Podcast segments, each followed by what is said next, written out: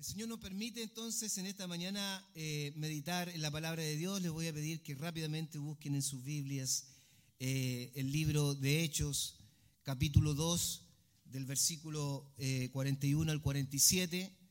Y tenemos la bendición de poder contarles que pensando en esto de las misiones, en el día de ayer nosotros tuvimos una jornada junto con nuestro hermano Harry y hermano Juan Esteban que está arriba de participar de una capacitación de eh, las escuelas de fútbol eh, en Temuco, en una iglesia que eh, nos llamó mucho la atención, muy hermosa la iglesia, la iglesia Alianza Cristiana y Misionera en el Buen, Buen Samaritano, que mientras entrábamos al sector del Padre Las Casas, entramos hacia la parte rural, la parte del campo, y nos íbamos eh, metiendo por distintos lugares, caminos que no conocíamos, ¿cierto? En medio de eso veíamos algunas casitas por aquí y por allá y no veíamos nada más, estábamos medio asustados con el GPS y nos preguntábamos que el GPS a lo mejor se había equivocado, ¿cierto? No sabíamos para dónde íbamos, pero nos estaban dirigiendo hacia la iglesia Alianza Cristiana y Misionera El Buen Samaritano. Y de repente cuando ya estábamos llegando, ¿cierto? al lugar de, que nos localiza el GPS, eh, pudimos ver, lo primero que pudimos ver fue una cancha, una cancha de fútbol. Y esa cancha de fútbol estaba al lado de la iglesia Alianza Cristiana y Misionera El Buen Samaritano. Cuando entramos a la iglesia pensábamos que era una iglesia chiquitita eh, y nos, nos, sorprendimos. Era una iglesia grande eh, y en donde me contaban el, el pastor Luis y también otros hermanos que estaban ahí, nos contaban que esa iglesia en el culto del día domingo se llenaba se llenaba, una iglesia que estaba escondida entre, entre árboles y todo ello, se llenaba de hermanos de distintos lugares ahí, especialmente hermanos mapuche, que alaban y glorifican el Señor, al nombre del Señor en ese lugar. Y ese, ese día, en la mañana, tuvimos la jornada también junto con pastores eh, de entrenadores de la Escuela de Fútbol de Brasil, que nos estuvieron también enseñando y mostrando un poquito más la visión de lo que significa también las misiones a través del fútbol, a través de las escuelas de fútbol que llegan a niños, padres, familias, etcétera, etcétera. Así que eh, traemos mucha bendición de, ese lugar, llegamos de madrugada pero bendecidos porque creemos que el Señor también nos permite, como estamos haciendo hoy día también en nuestra iglesia, escuelas de fútbol. Fíjense que nos encontramos con la sorpresa de que en nuestra eh, alianza hay tres escuelas de fútbol. Eh, una que está justamente en el Buen Samaritano, otra que está en Temuco y otra que está aquí en Talca. Para la gloria de Dios, eh, de alguna forma miraban, para la gloria de Dios, damos un aplauso al Señor, ¿no? Y fíjense que eh, estamos mirando de que puede ser que en la voluntad del Señor la, eh, ciudad de Talca eh, y la escuela de fútbol de Talca también sea un puntal para que otras escuelas de fútbol en distintos lugares se, se puedan plantar con un alcance misionero, con un alcance de alcanzar familias. Hoy día la sociedad está, se restringe a entrar a la iglesia. Hoy en día el corazón incrédulo, el corazón endurecido, eh, se restringe a entrar a la vida de iglesia, pero sí puede entrar a una cancha de fútbol, sí puede entrar ¿cierto? A, otro, a, otro ambiente quizás eh, en donde a través de ese puente podemos eh, poco a poco integrar familias a este encuentro con Jesús, a este encuentro con el Señor. Así que tenemos la bendición en esta mañana de contarles eso y también saber que el Señor quiere eh, no solamente usar la iglesia para que vengan personas a este lugar que se han entregado al Señor, que han abrazado la fe en Jesús, sino también nosotros ir allá, a esos lugares donde se necesita que muchas personas conozcan de Jesús. El audio que compartía nuestra hermana Margarita tiene que ver con lo que Dios te ha dotado a ti, a mí, con nuestras profesiones, con nuestros oficios, con nuestros talentos, con todo lo que Dios nos ha dado, no solamente para edificarnos unos a otros acá, sino también para bendecir la ciudad, el lugar donde Dios nos ha colocado, con el Evangelio de Jesús y a través de nuestras vocaciones mostrar la gracia de Dios, el reino de Dios, el poder de Dios actuando en nuestras vidas. ¿Cuántos dicen amén? Amén. Es así. Entonces, eh, justamente la declaración de fe que hoy día traemos como eh, reflexión principalmente eh, basado en la palabra de Dios, nos anima entonces a mirar qué privilegiados somos de que hoy día, como hijos de Dios, seamos iglesia formada por Jesucristo en nuestras vidas. Somos la iglesia de Cristo y la iglesia de Cristo tiene ese privilegio. La presencia de Dios está entre nosotros. El poder de Dios está entre nosotros. El amor de Dios se está manifestando entre nosotros. Hechos capítulo 2, versículo 41 al 47 eh, nos relata lo que está sucediendo con esta iglesia que se está formando y que la está de alguna forma inaugurando eh, abiertamente el Señor a través de esta manifestación del Espíritu Santo. Y el versículo, me, voy a cambiar lentes, porque ahora ya estoy en el proceso de estar cambiando lentes. Sobre los 48 dicen por ahí que uno empieza a cambiar, a cambiar lentes. Eh, ¿Me siguen? Eh, el versículo 41 dice así la palabra del Señor. Así que los que recibieron su palabra fueron bautizados y se añadieron aquel día como tres mil personas y perseveraban en la doctrina de los apóstoles, en la comunión unos con otros, en el partimiento del pan y en las oraciones. Y sobrevino temor a toda persona y muchas maravillas y señales eran hechas por los apóstoles. Todos los que habían creído estaban juntos y tenían en común todas las cosas y vendían sus propiedades y sus bienes y los repartían a todos según la necesidad de cada uno. Y perseverando unánimes cada día en el templo y partiendo el pan en las casas, comían juntos con alegría y sencillez de corazón, alabando a Dios y teniendo favor con todo el pueblo. Y el Señor añadía cada día a la iglesia a los que habían de ser salvos. La vida está rodeada de propósitos que, cierto, nos plantean eh, las necesidades del día a día. La pregunta que nos hacemos esta mañana, eh, ¿tienes tú un propósito en tu vida? ¿Tienes definido cuál es el propósito en tu vida? ¿Tienes claro el propósito que Dios tiene para ti? Eh, ¿Tienes conciencia y convicción de que Dios está guiando tu vida de tal manera que tú estás cumpliendo los propósitos de Dios? Son preguntas que tenemos que respondernos.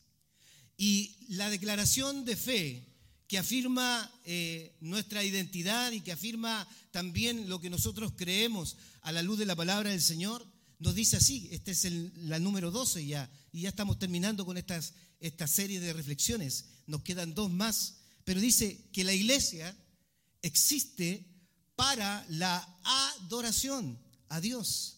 Parte del propósito de nuestras vidas es que nosotros le adoremos en espíritu y en verdad. La escritura dice que Dios busca verdaderos adoradores que le adoren en espíritu y en verdad. Hay personas que son sinceramente morales, sinceramente también eh, devotas de una adoración a Dios, pero hay algo que le falta porque puede tener la sinceridad, puede tener el corazón, puede tener el anhelo, puede tener todo, pero lo que no tiene es la verdad. Cristo es el camino, la verdad y la vida. Nadie va al Padre si no es por mí. Si tienes a Cristo en tu corazón, si has recibido a Jesús como Señor y Salvador, tienes plena certeza de que estás caminando en la verdad. Y esa verdad es que el Señor pone en tu corazón un corazón adorador, que de tal manera tú puedes entrar a esta bendición de, adorar al, Señor en espíritu y en verdad. ¿Y por qué en espíritu? Porque el Espíritu de Dios mora en ti. Maravillosa eh, bendición que el Señor nos da. Por lo tanto, somos la iglesia que existe para la adoración, propósito tan importante en la vida. Eh, fuimos creados, y ahí está la realidad de por qué fuimos creados.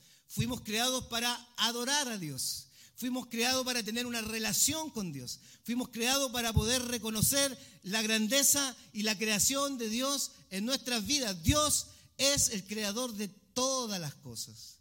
Pero también la Biblia nos muestra cierto que, y, el, y el, la declaración de fe nos dice que la iglesia es también ese lugar de edificación en donde nosotros nos edificamos. Dice que la iglesia existe para la adoración a Dios, la edificación por medio de las escrituras, la oración, la comunión, la proclamación del Evangelio, el cuidado de su testimonio y la celebración de sus ordenanzas. Su misión entonces es la urgente evangelización del mundo, entendida esta como el anuncio del reinado de Cristo en la historia. Y tiene eh, el texto que leímos, tiene mucha relación con esta declaración de fe, porque cuando vemos el libro de los hechos, vemos algo interesante, que es lo que está haciendo el Señor en los creyentes, en las personas que están allí abrazando la fe en Jesús. ¿Y qué es lo que están haciendo?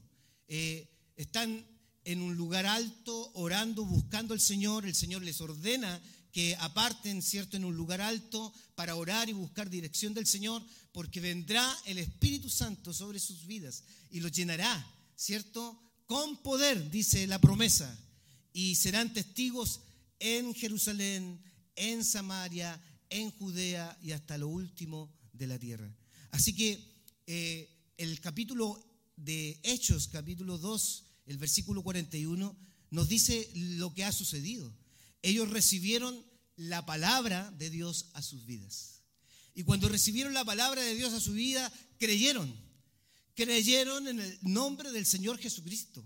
Recibieron a Jesús con su corazón. Se arrepintieron de sus pecados y estaban dispuestos entonces a obedecer delante del Señor a través de el bautismo. Y dice la palabra del Señor que fueron bautizados llenos del Espíritu Santo. Y se añadieron aquel día tres mil personas. Y miren lo interesante, porque eh, la iglesia que comienza a tener una, un encuentro de adoración con Jesucristo, un encuentro de adoración especial con el Cristo resucitado, eh, tiene que también desarrollar la tarea importante de perseverar en los caminos del Señor. Y perseverar en los caminos del Señor significa que tienen que esforzarse, también poner intencionalidad en la edificación de sus propias vidas, en la edificación de la iglesia. Y la edificación no lo hacen eh, en forma improvisada, la hacen intencionalmente escudriñando las escrituras. Una iglesia se edifica una iglesia crece, una iglesia se mantiene saludable, una iglesia constantemente está eh, recibiendo esa plenitud del Espíritu de Dios en su vida cuando se dispone a tener dos, eh, yo digo, hábitos muy marcados en sus vidas. Eh, el estudio, la formación, la edificación de la escritura en su vida y la vida de oración. La iglesia no puede crecer si deja o descuida la vida de, la, escritura, la vida de estudio de la escritura y la vida de oración. Porque si no, poco a poco comienza a enfermarse, poco a poco comienza a declinarse y poco a poco, ¿cierto?, descuida y se pone en las manos, en las manos de, del enemigo que empieza a destruir las relaciones al interior de la iglesia e incluso su relación con Dios. Por lo tanto, la oración y la comunión es parte de este, de este camino de edificación. Eh, hay hombres y mujeres que abrazan la fe en el libro de Hechos y se disponen entonces a, aparte de ser llenos del Espíritu Santo, se disponen entonces a crecer en este camino de edificación a través de la oración y a través de las enseñanzas de las escrituras. Por eso dice el texto que ellos perseveraban, ¿cierto?, en la oración y perseveraban en las enseñanzas de las escrituras.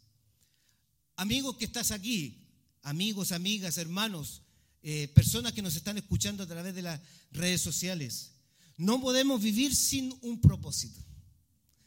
Todos necesitamos vivir con un propósito en la vida. Pero muchas veces esos propósitos están enmarcados y definidos para muchos en su carrera y nada más. Muchos están eh, dirigiendo sus propósitos en la vida, en el deporte y la recreación y nada más. Hago un paréntesis. No estamos formando escuelas de fútbol para solamente recrearnos. Estamos formando escuelas de fútbol para alcanzar niños para Cristo, para alcanzar familias para Cristo, para poder, ¿cierto?, a través de la gracia y la sabiduría del Señor, hacer ese puente, ¿cierto?, para mostrar a Jesús como el único y suficiente Salvador. El pastor brasileño nos decía, no hay nada más lindo.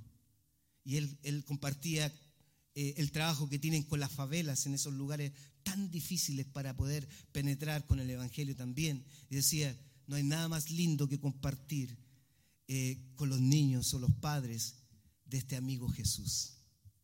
Este amigo Jesús que impacta vidas, que toca vidas, en donde ellos pueden acudir a aquel que les puede sanar, aquel que les puede restaurar, aquel que les puede liberar, aquel que puede hacer algo en el corazón. Yo no lo puedo hacer, tú no lo puedes hacer, el Señor sí lo puede hacer. El Señor sí lo puede hacer. Entonces, muchas veces nosotros dirigimos eh, esos propósitos en nuestra carrera, en el, en el deporte, en la recreación, e incluso nos sumergimos en esta eh, lucha diaria de trabajar y, eso a veces se convierte incluso nuestro trabajo, se convierte en algo esclavizado. Y nada más. Ahí está nuestro propósito y nada más. Y nada más. A veces ponemos toda nuestra atención también como propósito en la familia y nada más. La jubilación y nada más. Que a lo, mejor muchos están esperando la jubilación y nada más. Y muchos de estos, de estos eh, propósitos, el problema es que todos estos propósitos no son suficientemente grandes para abarcar y para darle plenitud a todos los ámbitos de nuestra vida. Y ahí está entonces qué es lo que le da plenitud a la, realidad de vivir con un propósito. Eh, lo que le da plenitud a la realidad de vivir con un propósito es la experiencia que hemos tenido con Jesús, eh, la reconciliación que ha hecho Jesús con nosotros, con Dios. Hoy día tú y yo estamos reconciliados con Dios. Estamos reconciliados con Dios. Pero esa reconciliación eh, no es eso y nada más. Esa reconciliación tiene un encargo. Y ese encargo es que tú y yo le mostremos al mundo, le mostremos a la sociedad que nos rodea, a la ciudad, a la familia, al lugar de trabajo donde estamos, que esta reconciliación sí realmente le da plenitud a nuestras vidas. Y que ellos también sean reconciliados con Cristo. De tal manera que el Señor nos ha entregado no solamente la reconciliación, nos ha entregado el ministerio de la reconciliación. Nos ha entregado a ti y a mí el ministerio de la reconciliación. No se la ha entregado el pastor, no se la ha entregado la institución Alianza Cristiana y Misionera eh, de Chile o otras, o otras denominaciones centrocristianas. Se la ha entregado a ti y a mí, que hemos tenido la experiencia de conversión y de salvación en Cristo. Tú has sido reconciliado con Dios. Y si tú no has sido reconciliado con Dios y estás aquí, el Señor te da la oportunidad de reconciliarte con Él de poder eh, abrazar a este amigo Jesús, de poder experimentar que Dios hoy día te acerca al Padre de una manera tan directa, tan especial, tan emocional y también convincente de que la presencia de Dios te va a sanar, te va a liberar y te va a dar convicción de que has sido perdonado por el Señor. ¿Cuántos eh, han recibido a Jesús en este último tiempo? Yo he visto, estoy viendo caritas aquí y me da la impresión que están experimentando la paz del Señor. El día, el día jueves, fíjense que el día jueves llegó un matrimonio eh, que hace tres semanas atrás habían llegado muy mal eh, emocionalmente, espiritualmente, y en una simple oración aquí descubrimos que necesitaban de Jesús en su corazón. Los invitamos a recibir a Jesús como Señor y Salvador. Me va, a creer que llegaron este jueves, después de tres semanas, eh, porque uno a veces eh, queda con esa sensación, ¿Habrán entendido esto de recibir a Jesús? Y, y créanme que llegaron después de tres semanas con un semblante de gozo, con un semblante de paz en sus corazones y con una convicción de que el Señor sí había hecho algo en sus vidas. Maravilloso, maravilloso lo que hace el Señor, porque nos reconcilia con Dios. Y cuando nos reconcilia con Dios, el Señor hace algo aquí, pero también externamente se ve reflejado que el Señor ha cambiado nuestro lamento en gozo. Y así ha sido con cada uno de nosotros. Por lo tanto, el Señor nos ha entregado el ministerio de la reconciliación. No solamente nos ha reconciliado, sino también nos ha entregado el ministerio de la, de la reconciliación. Así que hermanos, la iglesia es el propósito de Dios para ti y para mí. La iglesia eh, redimida de Cristo es allí donde por medio de esta vivencia juntos, de crecer juntos, de edificarnos juntos, el Señor nos va a dar plenitud, nos va a dar, cierto, mucha plenitud. Hay decepciones que nos encontramos en todo lugar, hay decepciones que nos encontramos en los propósitos de nuestra vida, pero si hay algo que sí el Señor puede darte plenitud, es en Cristo y su iglesia, que nos da la oportunidad de poder ser fortalecidos edificados y cumplir la misión los unos con los otros. Ninguno de ellos, de estos propósitos que yo había mencionado, puede satisfacer completamente nuestras vidas. Y aquí está lo que nos muestra esta imagen de hechos. La imagen de hechos nos muestra a los evangelios, en este caso el evangelio de Jesucristo, entrando en el corazón de hombres y mujeres que están abrazando la fe en Jesús, que están abrazando la salvación y producto de ese, esa experiencia liberadora, ellos entonces se juntan para cumplir la misión fundamental, que es cumplir la misión que Jesucristo dejó a aquellos que abrazaron la fe en Cristo. Y ellos están allí siendo testigos, están allí cumpliendo las palabras tan claves de Jesús antes de partir y de subir en una nube, eh, de ser testigos, de ir y hacer discípulos y predicar el Evangelio a todo el mundo. Todos los que recibieron la palabra de Dios fueron bautizados. Fueron bautizados por el Espíritu Santo y luego también dieron pasos de fe para dar testimonio a través de las aguas del bautismo de que su fe estaba puesto, no en cualquier cosa, sino su fe estaba puesto en Jesucristo el Señor. Entonces el obrar de Dios se estaba manifestando. ¿Usted cree que el obrar de Dios se está manifestando entre nosotros? Así yo lo creo. Así yo lo creo. Pero había una actitud del corazón. La actitud del corazón era no descuidar eh, la edificación. No descuidar la edificación. La iglesia tiene ese rol, no descuidar la edificación. ¿Saben lo que puede suceder o lo que puede estar sucediendo en esta iglesia post pandemia? Que el cristiano se convierta virtualmente en un cristiano individualmente espiritual. Y cuando el cristiano virtualmente e individualmente espiritual vive así su vida, no es una vida plena. No es una vida eh, yo diría, centrada en hacer la voluntad de Dios, sino que es una vida centrada en satisfacer sus deseos más íntimos y personales de su propia vida. Por lo tanto, hoy día tenemos una realidad. Cristianos virtualmente, eh, cristianos virtualmente independientes y viviendo una vida individualista. Ya no le es relevante estar en la iglesia, ya no le es relevante congregarse, ya no le es relevante tener en comunión con los otros, pero sí le es relevante escuchar palabra de Dios, sí le es relevante eh, ver todos los 10 predicaciones en la mañana. Y si tiene oportunidad de ver 11, la ve. Y todo centrado en sí mismo. Somos la iglesia de Cristo que ha vuelto a la casa nuevamente.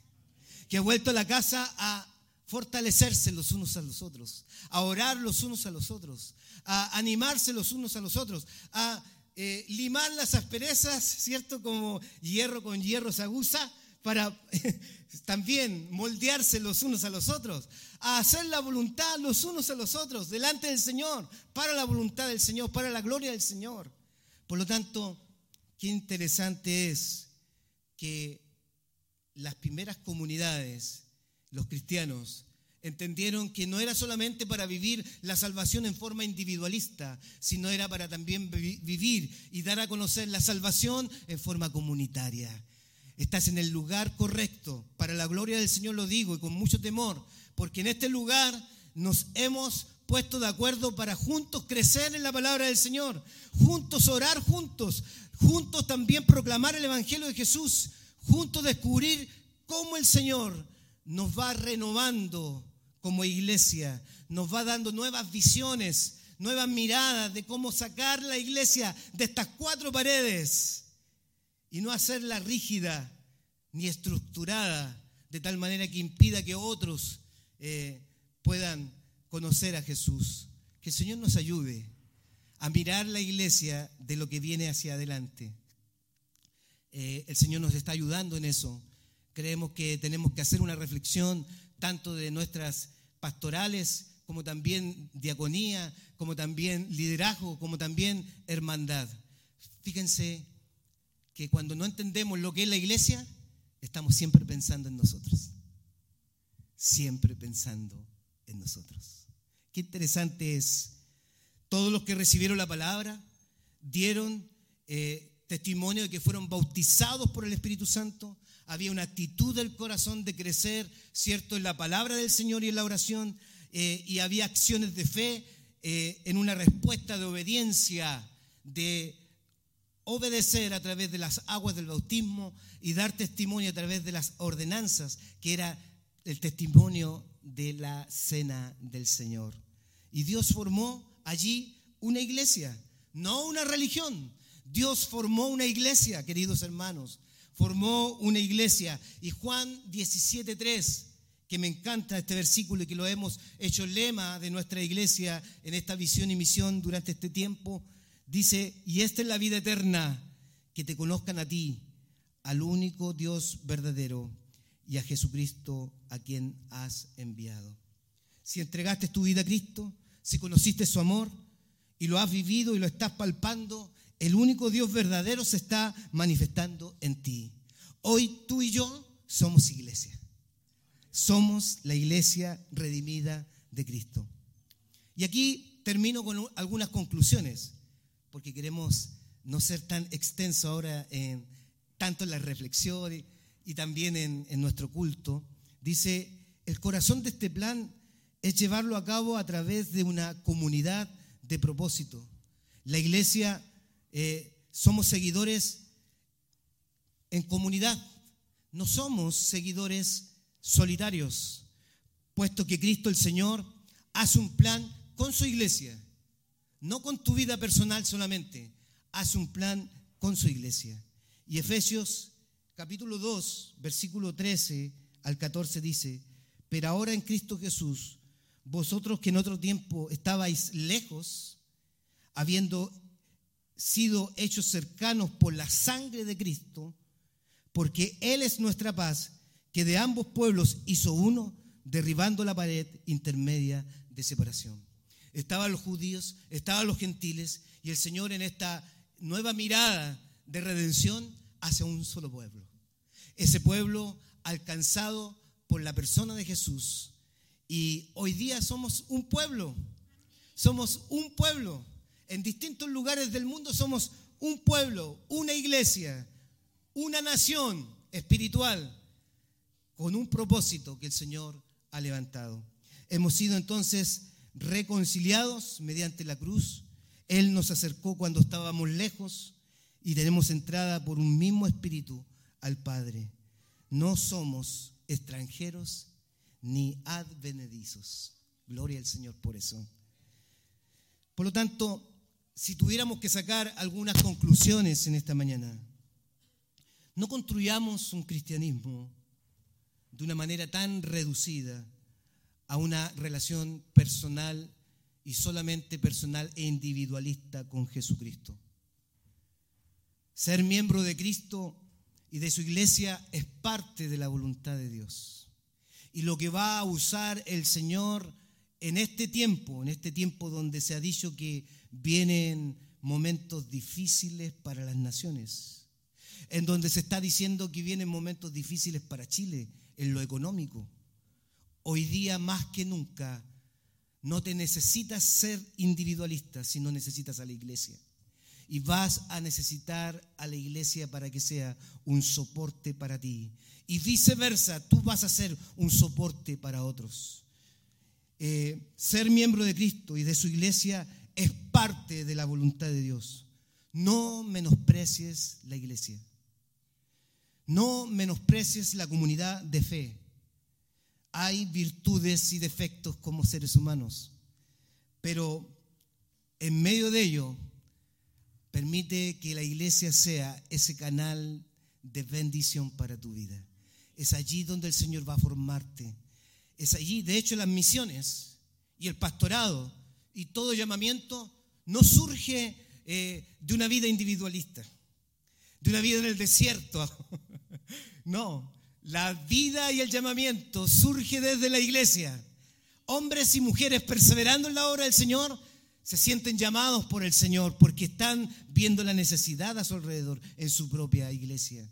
Dios tiene propósitos con su iglesia y Dios está obrando. Y aquí hay algo interesante que, que quiero rescatar. Dios está obrando en la historia.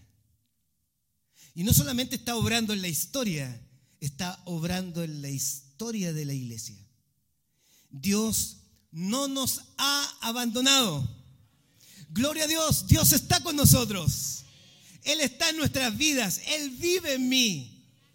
Y si Dios nos ha abandonado, no los ha abandonado, no abandones tú a la iglesia. No abandones tú a la iglesia, porque Dios no ha abandonado a la iglesia. La iglesia es central en la historia. Dios se mueve a través de un plan, un propósito en la eternidad. Un pueblo redimido, un pueblo reconciliado, es el testimonio al mundo. Tú eres ese pueblo redimido y ese pueblo reconciliado. Y la historia secular, miren cómo estamos mirando la vida hoy día a través de del prisma de la iglesia y de la palabra del Señor. La historia secular, miren, cuando hablamos de la historia secular, todo se concentra, y lo dice John Stott en uno de sus libros, todo se concentra su atención sobre reyes, sobre reinas, sobre presidentes, sobre políticos y generales. Ahí está la historia secular en la cual nosotros estamos mirando y también estamos siendo partícipes. Pero la Biblia, la Biblia cuando nos muestra la enseñanza, su voluntad, sus propósitos, la Biblia se concentra en lugar de lo secular, se concentra en un grupo que llama santos. Ahí se concentra la Biblia, en un grupo que se llaman santos, quizás pequeños, quizás insignificantes para los demás, quizás sin importancia para los demás, y que al mismo tiempo este grupo insignificante en distintos lugares del mundo es el pueblo de Dios. Es el pueblo escogido por Dios. Es la iglesia que Dios ha levantado y redimido porque le ha revelado el misterio de la salvación. Esos somos nosotros, la iglesia, quizás desconocidos para el mundo, pero bien conocidos para Dios. Así mira el, mundo, la historia secular, pero así mira la Biblia. Eh, la vida de los santos. También la historia secular se concentra sobre el mapa cambiante del mundo. El mundo está cambiando y usted lo sabe muy bien. La historia está cambiando y usted lo sabe muy bien. A medida que la nación vence, naciones que vencen a otras y anexan sus territorios, como lo que estamos viendo hoy día, eh, sobre los caídos, y surgen nuevos imperios, Fíjense dónde se centra la Biblia. La Biblia se centra en la comunidad, en una comunidad multinacional, no plurinacional, que ha sido un nombre bien usado, no, multinacional, llamada iglesia. Si tú eres, si estás consciente que Cristo ha venido a tu vida, si estás consciente que Cristo ha cambiado tu lamento en baile, ha llenado tus vacíos, y eres una persona perdonada, alcanzada, tu nombre está escrito en el libro de la vida, hoy como iglesia Dios tiene propósitos contigo, con cada uno de nosotros. Que el Señor a través de la iglesia se da eh, algo especial, no tiene fronteras. El Señor a través de la iglesia eh, reclama nada menos que todo el mundo para Cristo, no solamente algunos, todo el mundo para Cristo y cuyo imperio ya no dependemos de imperios de hombres, no dependemos de sistemas políticos, no dependemos de la situación económica o de los poderes que hay en el mundo. dependemos de este imperio sobrenatural que viene de Cristo. El imperio de Cristo, dice la Escritura, que no tendrá fin. Maravilloso, maravilloso entender que como iglesia mi vida está escondida en Él y con Él. La Biblia no ignora los grandes imperios. Fíjense que la Biblia muestra los grandes imperios. Egipto, Grecia, Roma, no, no ignora lo secular, no la ignora, pero la historia secular no puede ignorar el hecho de la iglesia la realidad de la iglesia, lo que ha hecho la iglesia a través del tiempo, a través de hombres y mujeres remanentes que han seguido proclamando el Evangelio y que muchas vidas han entregado su vida a Cristo. Misioneros que llegaron a este lugar para que tú y, tú y yo pudiéramos levantar nuestras manos hoy día y adorar con libertad el nombre del Señor. El Dios viviente ha levantado una iglesia. Tú eres la iglesia. Siente privilegiado Siéntete privilegiado ser la iglesia de Cristo. Y ama a la iglesia que Dios te ha colocado en este lugar. En medio de una, de una comunidad universal existe una comunidad del pacto. Y esa comunidad del pacto es la iglesia de Cristo. Ahora sí termino. ¿Ya? Porque cuando comenzamos a decir termino, no termino nunca. La iglesia es central para el Evangelio. La iglesia es central para la vida cristiana. Por eso que dice que el Señor añadía a los que han de ser salvos, porque en la medida que veía una iglesia saludable, una iglesia edificante, una iglesia que perseveraba y buscaba la palabra del Señor y oraba, el Señor añadía a los que han de ser salvos. Nosotros tenemos en distintos lugares eh, de nuestra eh, de los ministerios esta, esta realidad de los ejes de la visión y misión de nuestra iglesia, que es la adoración, la comunión, el evangelismo, eh, el servicio, etcétera, etcétera. Tenemos cinco, aproximadamente cinco ejes que tienen que ver con la importancia de seguir desarrollando la vida de iglesia. Y aquí justamente el postulado o el, lo que creemos dice que nosotros la iglesia existe para adorar. La adoración es un reconocimiento y también es un acto de obediencia a lo que Cristo está colocando en tu corazón como necesidad.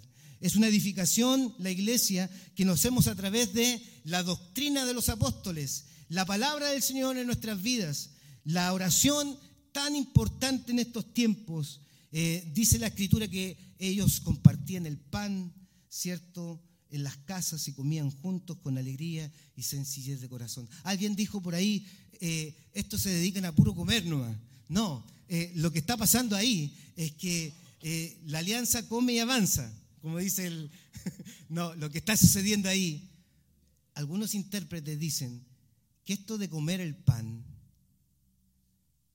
no era solamente comer, era participar de la adoración en torno a la mesa del Señor. Miren qué hermoso es. Ellos daban testimonio a través de la ordenanza en la mesa del Señor que Cristo murió y resucitó. Y que Cristo es la esperanza para el mundo, para las comunidades que estaban allí. Así que ellos tenían celebración a través de la ordenanza. Este comer el pan y, eh, comían con sencillez eh, de corazón eh, era porque estaban celebrando esta realidad de esta presencia de Dios en sus vidas la importancia de esta presencia de Dios en su vida. Usted debe sentirse alegre de poder estar acá.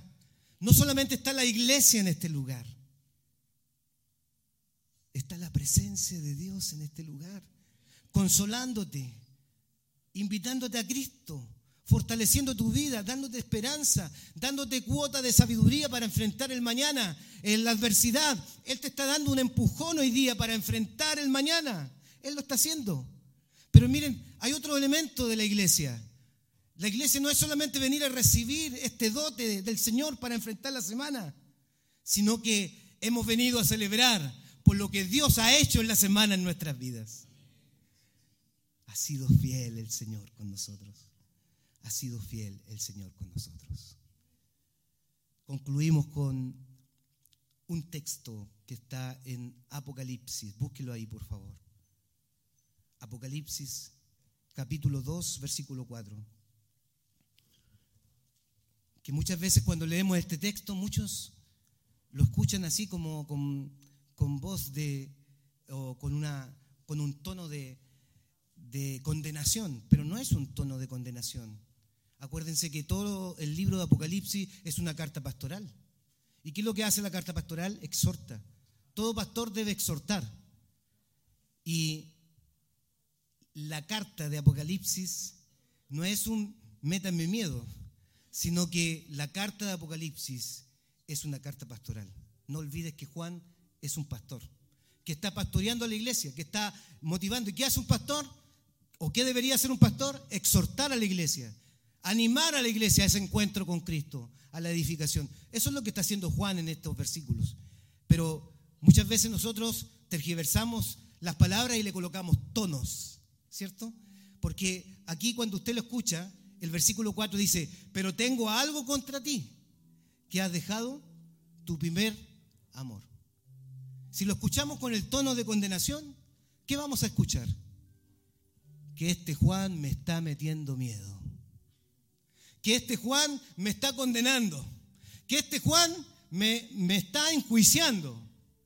Pero el, el pastor que ha visto la visión del reino, la visión de lo que viene, está preparando a la iglesia para animarla a la consagración, a cumplir la misión, a hacer la voluntad de Dios. Porque haciendo la voluntad de Dios, Dios va a sonreírte. Dios va a sonreírte y va a manifestar su alegría en tu corazón de que estás haciendo la voluntad de Dios. Y aquí uno ve en Apocalipsis capítulo 2, versículo 4, pero tengo contra ti algo contra ti, que has dejado tu primer amor. No es condenatorio. Miren, cuando uno empieza a mirar el contexto de esta iglesia, uno mira que Juan a través de la carta le dice que le felicita por ser, por ser una iglesia que tiene obras. Es una iglesia que tiene obras. Además, eh, reconoce el arduo trabajo que han llevado con gran paciencia. Además, ellos eh, le reconoce que han sido formados eh, de tal manera que ellos están frenando la vida inmoral, la vida de pecado. Entonces dice, ustedes son intolerantes por el pecado, por lo tanto están bien, están haciendo un freno a la inmoralidad o al pecado. Le está reconociendo las virtudes de la iglesia porque la iglesia tiene sus virtudes, pero también habían enfrentado una realidad, la, realidad que todos enfrentamos como cristianos, como hijos de Dios, en donde somos rechazados también en la sociedad por ser canutos, por ser hijos de Dios, por ser evangélicos. Dice, también habían sido enfrentados y habían soportado con paciencia la prueba que les vendría o que estaban sobreviviendo como resultado de seguir a Cristo ellos estaban de alguna manera viviendo lo que significaba tomar su cruz por ser cristianos, por ser hijos de Dios. Pero Juan le escribe y les dice, has trabajado arduamente por amor de mi nombre y no has desmayado. Son virtudes que le hace. Pero en medio de las virtudes le dice, pero tengo algo contra ti que has dejado tu primer amor.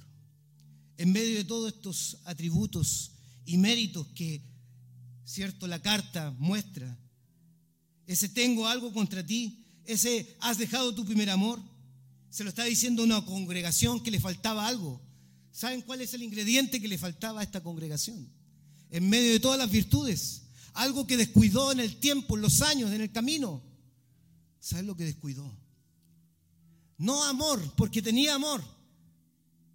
Descuidó la pasión, la pasión por aquel a quien servimos. Entonces, mm, dejó que la intensidad de amor bajara. A tal punto que ya no tenía pasión por el Señor, por la iglesia, por servir a Dios. La iglesia entonces refleja muchas veces lo que nosotros vivimos a veces en nuestras relaciones. Cuando nos casamos, ¿te acuerdas? Ahí, siendo jovencitos, ¿qué es lo que había? Pasión, había amor, había entrega.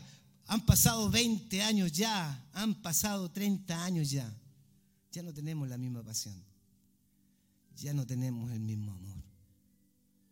Ha corrido harta agua bajo el puente. Y eso significa que muchas veces nosotros tenemos que replantearnos también en nuestras relaciones. ¿Cuánta pasión estoy poniendo en mi relación? ¿Y cuánto amor estoy poniendo también en mi relación. Dios nos ayude porque saben que cuando hice esto, el Señor también hablaba a mi vida en esta área de mi vida. Descuidamos muchas veces nuestras pasiones que teníamos cuando jóvenes. Y es más, ¿recuerdas el día en que recibiste a Jesús? ¿Lo recuerdas? ¿Cuánta pasión había? ¿Cuánto amor?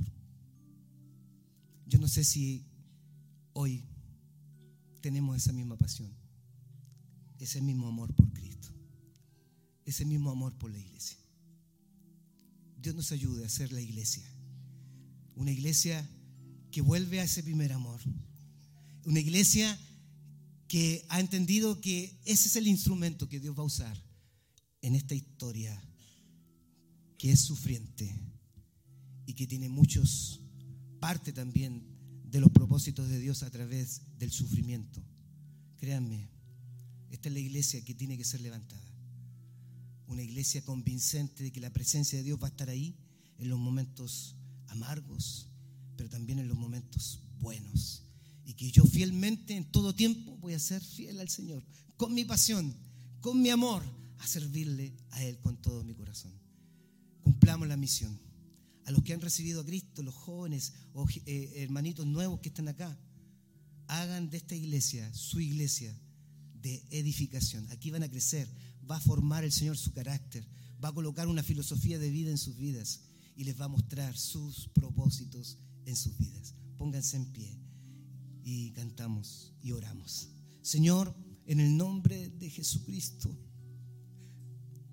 perdóname, Señor por mi descuido, mi pasión, mi amor por ti ha decaído, Señor. Padre, vuelve a producir en mí una pasión tan especial que esté dispuesto a dar mi vida por ti, por tu obra, por lo que tú me das. Señor, no hay nada más hermoso que la salvación que me has dado en Cristo. No hay nada más hermoso la identidad que me das hoy de ser iglesia. Señor, hoy soy parte de una comunidad de fe. Soy parte del pueblo de Dios. Soy parte de tu voluntad. Tú te estás moviendo en la historia de tu iglesia. Y aunque el mundo secular muestre, Señor, dolor, desesperanza, Señor, y mucha miseria, en Cristo Jesús soy victorioso. En Cristo Jesús tengo un propósito. En Cristo Jesús hago tu voluntad. En Cristo Jesús tú guías a la iglesia. Ni las puertas del Hades prevalecerán, dice tu palabra, por la iglesia de Cristo. Tú la usarás y la levantarás. Levántanos en esta mañana de una manera especial colocando una misión muy especial en nuestros corazones, un llamado muy especial en nuestras vidas. Oh Padre.